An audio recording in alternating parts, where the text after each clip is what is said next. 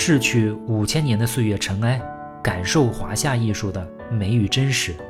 我是祝维庸，这里是一听就懂的中国艺术史。各位好，我就知道啊，这种事儿一定会发生，就是嗓子哑了。今天呢，我就将就着说，各位呢也就将就着听。上回我们说到哪儿？我们说到颠沛流离，女史箴沦落英格兰，不翻无恙，顾恺之改投殷仲堪。现在啊，如果让我们投票，说只拿出一幅作品来代表中国六朝时期的绘画风格，那《洛神赋图》应该会全票当选。我们现在有中国古代十大传世名画的说法。顾恺之的《洛神赋图》呢，就排在第一位，而且在《洛神赋图》是后世摹本的前提下啊，可见这幅画对于中国绘画史的重要性。但是我个人觉得啊，十大传世名画这个提法有点问题，有一些非常重要的画没有被放进去，比如展子虔的《游春图》，比如范宽的《西山行旅图》等等。放进去的一些呢，有一些也不是特别重要。比如仇英的《汉宫春晓图》，郎世宁的《百骏图》，我们看啊，入选这十大名画，都有一个共同特点，就是他们都是长卷，所以啊，应该叫中国十大传世长卷，可能更准确。长卷绘画在中国绘画形式里面算是最有特色的一个品类，也是中国书画艺术最有特点的一种形式。现在啊。几乎成了中国文化的一种符号。之所以叫长卷呢，是因为通常啊，它们都比较长，有时候也叫手卷，就是因为能握在手里把玩观摩。也因为这个手卷啊，它是横幅，所以少数人也称为横卷。《洛神赋图》啊，就是我们正式讲的第一个长卷画。其实啊。在讲长卷画之前，我们本应该先解决一个技术问题，那就是透视。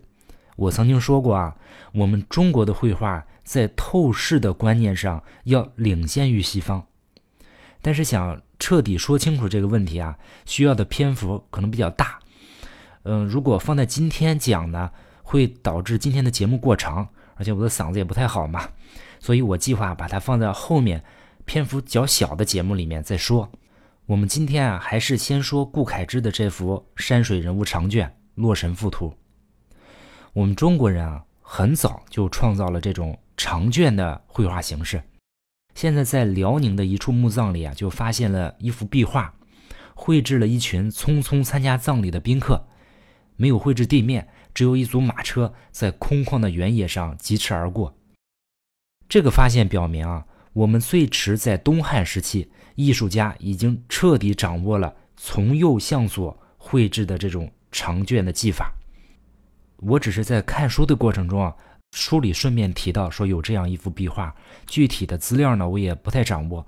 如果咱们听众中啊有人了解这幅壁画的更多资料，可以私信我啊。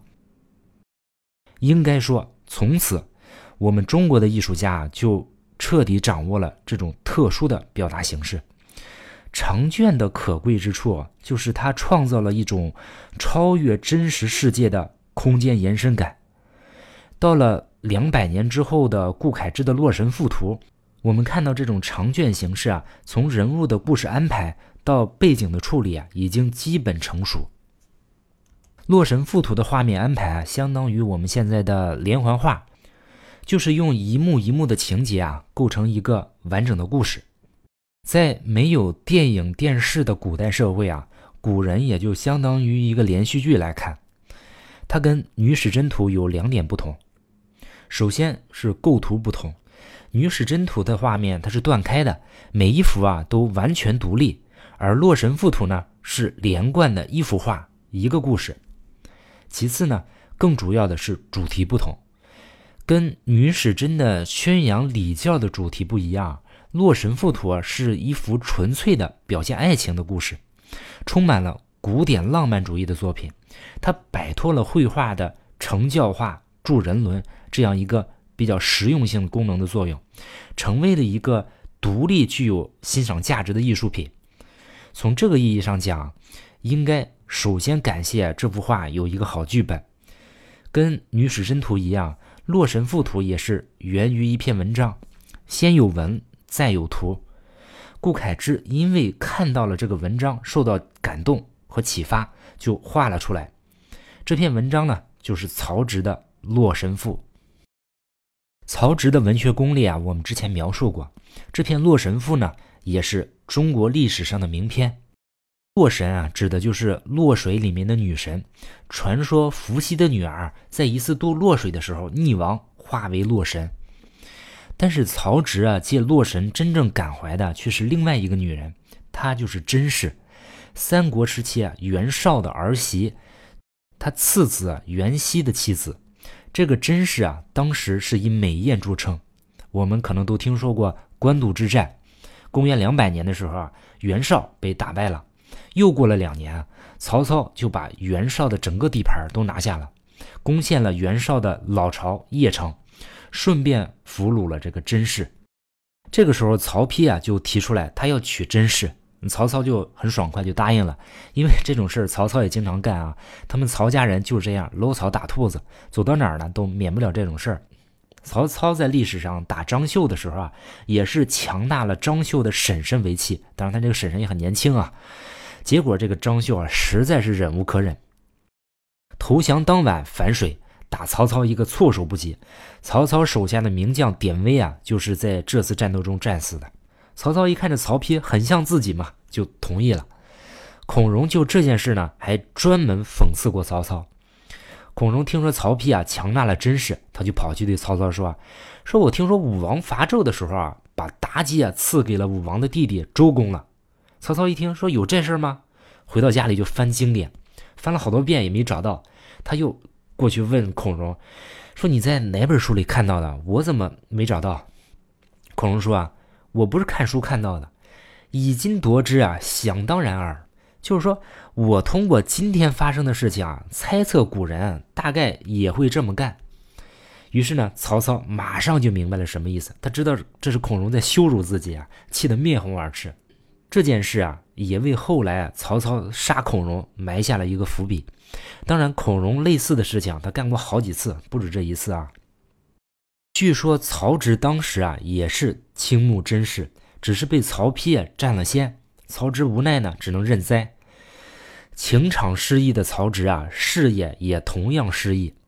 后来他在跟曹丕争夺世子的过程中，也同样是败下阵来。曹丕继承了曹魏政权。他在娶到甄氏以后啊，开始的时候也是恩爱过几年，但是这个甄氏啊，她比曹丕还要大四岁。岁月无情，容颜老，风雨过后百花折啊。甄氏很快就失宠了，曹丕呢就让他独居在邺城。这个时候甄氏就很不满意，写了一些很怨恨的诗，比如有一首很有名的叫《堂上行》：“众口铄黄金，使君生别离。出邑复苦愁。”入邑复苦愁。曹丕在看到这些诗之后就非常生气，这明显就是破坏国家领导人形象嘛。当时就赐死了这个甄氏，而且在赐死甄氏的时候还以发覆面，口中塞糠，就是用头发来遮住脸，口中就塞满了米糠，意思就是让他这些话到阴间也不能说出来，非常惨。这一年，公元二百二十一年。也就是在得到甄氏的九年之后，几个月之后呢，也就是在黄初三年（公元二百二十二年），三十一岁的曹植啊，被曹丕封陈王，邑两千五百户。当然，这个时候所谓的封王，其实形式大于内容。曹植这个时候一定程度上，他已经受到软禁了，行动都不是特别自由。但是曹植呢，也要礼节性的来到京城来谢恩。曹丕其实也知道他这个弟弟啊对甄氏的这样一个态度，所以曹丕啊也表现出来了一个胜利者应该有的大度。他甚至将已经被赐死的甄氏留下来的一个金缕玉带枕送给了曹植。曹植就抱着这个枕头，在回到封地的路上写了这篇《洛神赋》。曹植的文学水准，那简直可以说是旷古绝今，向来被世人推崇。在南北朝的时候啊，南朝有一个大名士叫谢灵运，就是那个曾经指挥淝水之战的谢玄的孙子，也是谢安的曾孙。这人有才华有身份，那谁都瞧不起，一天到晚说天下谁都不如他。但是他只服一个人，就是曹植曹子建。他说啊，天下才共一担，曹子建独占八斗，我得一斗，天下共分一斗。这也是才高八斗这个成语的出处啊。《洛神赋》这篇文章呢，写的也是美不胜收。比如他在描写洛神的时候就说：“翩若惊鸿，宛若游龙，荣耀秋菊，华茂春松，仿佛兮若青云之蔽月，飘摇兮若流风之回雪。”我们提到过啊，这段话后来经常被用来形容后世王羲之和他的书法。《洛神赋》图啊，主要大概有这么几个情节，分别是啊，赌于岩畔。方泽无家，载歌载舞，云车已成，人身殊途，夜不能寐，踏上归路。曹植在文章一开始啊，就写行至洛水，天色将晚，他看见一个女子啊，站在水边的岩石上。这个时候，他就问车夫说：“你看，那是不是有一个女子？”好像这个车夫呢，他看不到这个女子，但是他对曹植说：“啊，莫非就是福妃？福妃呢，是指伏羲氏的女儿洛神。”这个时候，画面就进入第一幕，堵于岩畔，就车夫啊，首先把马卸下来遛马的一个场景，马在一边打滚，接着就是曹植啊，在众人的搀扶下站在水边看洛神。原文说啊，洛神体迅飞浮，飘忽若神，凌波微步，罗袜生尘，这就是段誉的那个绝招啊，凌波微步的出处。说他动无常则啊，若危若安。进止难期啊，若往若还。这里说洛神，他体态轻盈，忽左忽右，忽上忽下。所以在第一幕里面，洛神时而在空中，时而在水面，时而在山间，含情脉脉，若隐若现。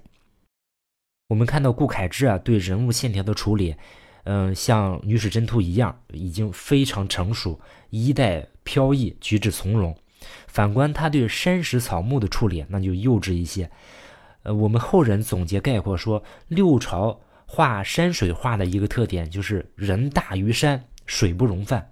就是说啊，人和山的比例啊都不太对。我们在《女史箴图》也有遗幅里面也看到了，山画的都偏小，水呢也没有那种波涛汹涌的感觉。在这幅画中啊，只有后来曹植坐在船上之后，那个水啊才有一些水浪翻滚的气势。画中山石树木的设置啊，主要起到一个分隔画面的作用。画面里面的树呢，主要有三种，一种是柳树，柳树采用一种夹叶的画法。夹叶呢，就是中国画中用毛笔先勾出叶子的轮廓，再在中间点彩，这个叫夹叶。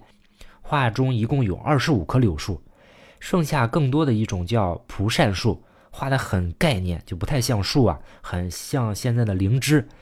还有类似于一种开花的树，它的形状和颜色都有点像那个春天的香椿树，也是很概括、很很洗练。我们可以看出啊，顾恺之对山石树木的画法跟人的画法如出一辙，看不到我们后世山水画成熟以后那些破墨的技法和程式。真正画树木比较成熟，那还是隋唐以后的事情。画山石的皴法，那恐怕要等到五代以后才能真正的成熟起来。顾恺之所处的时期啊，就是我们山水画还处在一个比较起步的阶段。不像有些评论家说的，说他的这些画法是突破了自然法则的制约啊。我觉得这么说啊就多此一举，画蛇添足了。应该老实的承认啊，这就是我们山水画还处在一个起步和启蒙阶段。就是这样一个自然的状态，在第二幕里面啊，曹植就坐在榻上，眼中啊没有第一幕那种惊愕的感觉，取而代之呢是一丝微笑。他跟洛神啊四目之间竟也有一些眉目传情，洛神呢也不再忽左忽右、忽上忽下，而是来到了曹植的面前翩翩起舞，还有一些像狮子一样的瑞兽出来吞云吐雾，水神呢也出来擂鼓助兴。这个时候故事就进入一个高潮。但是快乐的日子总是短暂的呀，天下无不散的宴席。古今艺术的最高层次啊，往往是出自咀嚼痛苦，而不是享受快乐。在第三幕里面啊，洛神就坐上凤鸟准备离去，曹植呢也来到水边挥手告别，依依惜别，双方是一脸的不舍。第四幕啊，洛神就坐上六条龙驾的云车，旁边还有一些水中的神兽保护。洛神呢，也是不断的回头张望，好像是希望把曹植的样子啊记得更清晰。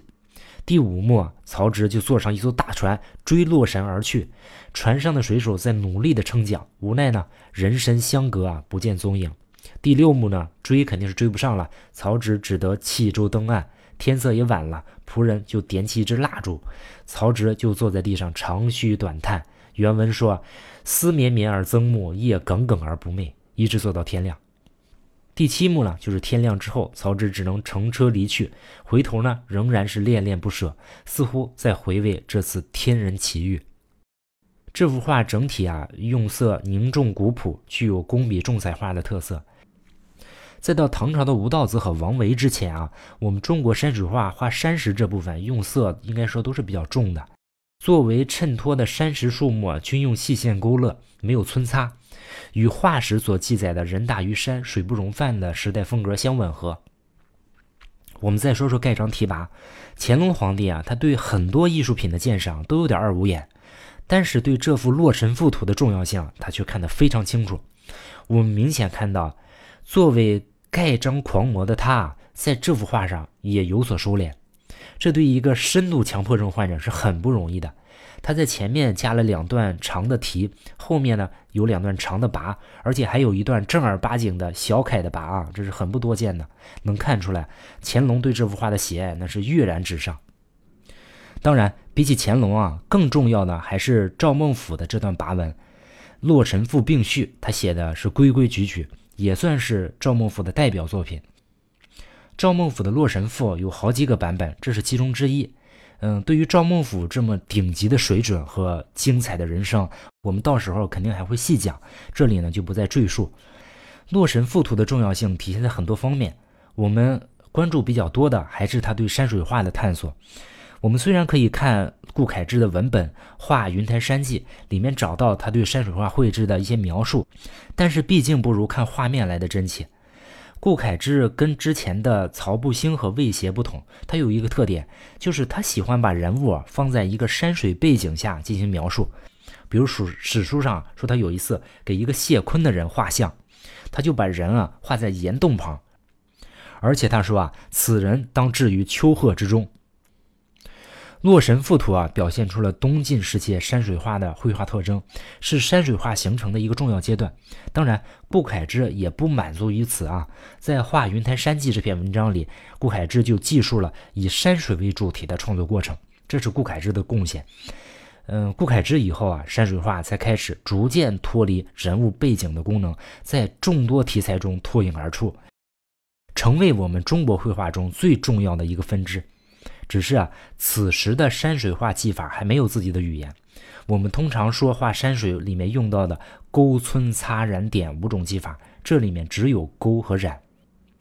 对比后世的成熟山水画，它不光是缺乏皴法啊，就单纯咱们来说勾法，用春蚕吐丝描来勾山石的轮廓，今天看也显得非常幼稚。这幅画的重要性还体现在他对爱情主题的表现，这是一种重要的人文主义精神。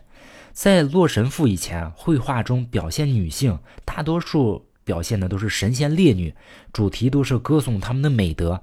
而《洛神赋图》第一次通过刻画女性的美丽容貌来抒发作者的情怀，我们开始通过绘画来表达自己内心的一些细微的个人感受。而不仅仅是在表现那些国家民族的或者是宗教道德那些集体感受。应该说啊，在这个层面的探索，《洛神赋图》是比较早的开始尝试的。这跟顾恺之本人的性情也有很大关系，就是因为他这种以痴闻名的真性情啊，我们今天才有机会看到这幅传世名作。当然，我们还得感谢后世临摹《洛神赋图》的这些人啊。今天看到最好的版本就是宋人临摹本，有两幅在故宫，有一幅在辽宁省博物馆，还有一幅呢在美国弗雷尔博物馆。其中最好的版本呢就是故宫的版本。正是因为这些临摹本没有让这幅画像无数同类作品一样，随着原件的遗失啊，就埋没在历史的尘埃之下。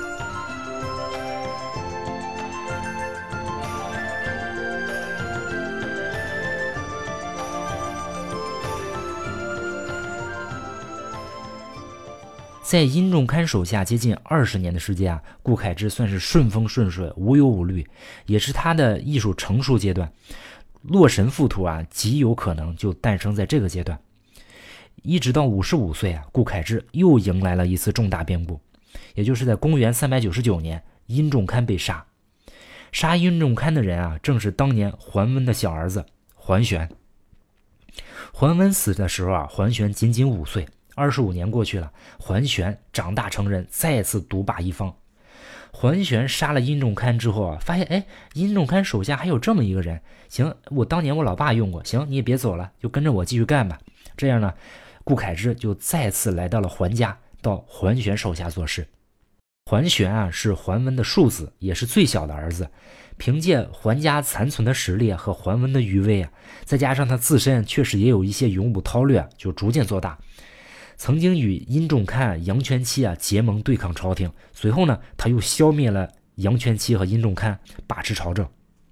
应该说啊，这个桓玄的个人能力很强，但是他贪婪、凶狠、狂妄，不像他爹那样有礼贤下士的一面。但是呢，他经常以文青自诩。他本人也勉强算是个书法家，尤工草书。据说啊，他常常自比王羲之。但是当时人的记录是“译者谓之许”，就别人都不太同意他这么说。不过他呢，确实也是酷爱书画艺术。当看到别人藏有法书或者是名画，都想据为己有。他一度把晋朝皇室收藏的书画全部收入囊中。而且见到顾恺之之后啊，就毫不犹豫地留在身边，就是为了获得顾恺之的作品。遗憾的是呢，桓玄并没有任何书法作品流传到今天，而他所收藏的这些书画，也在随着他最后溃逃的时候不知所踪。有一种说法是被他投于长江。顾恺之跟随桓玄前后大概四年多，这也是顾恺之一生中最倒霉的四年。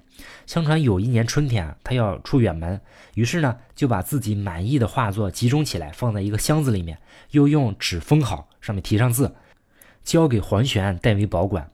桓玄收到箱子以后啊，竟偷偷的把箱子打开，一看里面全是上乘的画作，就把这些画全部取出来，又把这个空箱子封好。两个月之后呢，顾恺之回来，桓玄把箱子啊交给顾恺之。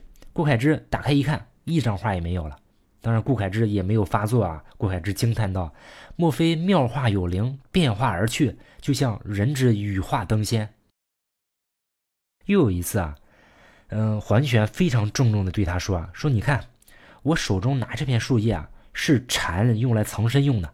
人拿了它，如果贴在自己的额头上，别人啊。”就立即看不见你了。顾恺之听了非常高兴，随即呢就把这片叶子拿过来贴在自己的额头上。略过了一会儿啊，桓玄真的就看不见顾恺之，竟然对着他身上撒起尿来。当然，我们今天看来啊，顾恺之的这些行为明显是在装疯卖傻。如果不是在装疯卖傻的话，那他不仅是痴啊，那真是有些傻了。其实，在那些让人掩面而笑的怪诞背后，却是顾恺之处于桓玄淫威之下的被逼无奈、一痴一劫、装疯卖傻的生存智慧。面对贪婪跋扈的桓玄，除了装疯卖傻，他又能怎么样呢？一时得势的桓玄变得更加的骄纵无度，尤其是在公元四零三年啊，还废帝自立，过了几天皇帝瘾。但是很快就下台，第二年兵败被杀，只活了三十六岁。桓玄倒台之后啊，以痴绝驰名天下的顾恺之啊，并没有受到连累，反而还升了官。公元四零五年，他做了散骑常侍，大概相当于中央办公厅秘书。直到第二年，六十二岁的顾恺之啊，终于走到了他生命中的最后一个年份。虽然六十二岁高龄，但是仍然是痴心不改。一天晚上，他在自家院子里看着明月当空，于是诗兴大发，便高声吟起诗来。他的邻居谢瞻啊，与他同朝为官，听到他的诗啊，就隔着墙称赞了几句。好，这一称赞不要紧，顾恺之一时兴奋，忘了疲倦，一首接着一首，一句接着一句，没完没了，停不下来。这个谢瞻呢，隔着墙陪了折腾了一会儿，就感到累了，就想回屋睡觉，于是呢，就找了一个下人代替他在这边叫好。顾恺之呢，就隔着墙继续在那折腾，人换了，调变了，顾恺之呢却不知有变，就这样一直吟诵到天亮，方才罢休，颇有一副老顽童的模样。公元四百零六年，六十二岁的顾恺之赫然成事，世间留下的只有他精彩绝伦的作品和鲜活生动的传说。在文献资料中啊，顾恺之的绘画作品流传不多。唐代贞观公司画史中一共收录十七件，历代名画记中说收录有二十九件。到了宋代啊，入内府鉴于宣和画谱中明确记载的只有九幅，可见顾恺之的真迹啊，在宋代已经是寥寥无几。我觉得这很大一部分原因啊，都要归罪于桓玄。作为一代宗师啊，顾恺之的绘画对当时以及后世的影响极大。南朝陆探微啊，直接师承其画法，我们后面会讲到。其后呢，如张僧繇、田僧亮、杨子华、杨契丹、郑法士、董伯仁、展子虔，以及唐代的大画家阎立本、吴道子、周昉等人，无不以顾恺之的画技为模本，深受他的影响。顾恺之的诗书画无一不精，虽然那个时候还没有后世那样的文人画概念，但是他无疑已经带有文人画宗师的朦胧光环。顾恺之啊，属于那种典型的魏晋名士风范的那种个性。虽然他在朝廷，但是他跟竹林七贤这种做派是很像的，在后世的一些文人画家中也经常体现。比如北宋的米芾之颠，元代的黄公望之痴，倪瓒之愚，明代的沈周之憨，徐渭之狂，清代的扬州八怪之怪，无不令人想到顾恺之的某种气息。唐代的张怀灌对其画评价非常高，说张僧繇得其肉，陆探微啊得其骨，顾恺之啊得其神。由曹不兴、戴逵、魏协这些人奠定了技法的进步，到了顾恺之时代啊，他给绘画注入了人对精神的理解和追求。顾恺之对中国绘画的两大贡献，我们说了，第一就是他把均匀线条的描法，就是春蚕吐丝描推到了极致。对于春蚕吐丝描啊，古今再也无人能出其右。第二呢，就是他提出了传神论，这为中国绘画指出了发展方向。绘画由简单的描画形体，开始关注到了绘画对象的精神，这是之后中国绘画不变的内涵。随着绘画的不断发展，尤其是到了元朝以后啊，绘画对于对象的形体的追求就越来越低，但是对于精神的追求呢，就越来越高。到一九八五年的时候啊，顾恺之被本朝中宣部确定为全国一百三十八位可立塑像的历史人物之一，这应该也是对他历史地位的最好认可。正当顾恺之啊用他无与伦比的春蚕吐丝技法，认真的描摹着人物的时候。另外，却有一个人正在用他全部的热情和相对笨拙的笔法，在勾画着他曾经游览过的山山水水，把他们作为画面的绝对主角，并且不惜一切溢美之词来赞颂他心中的山水。山水画在他这里被赋予了全新的价值，也赋予了全新的文化意义。那这个人是谁呢？我们下次再说。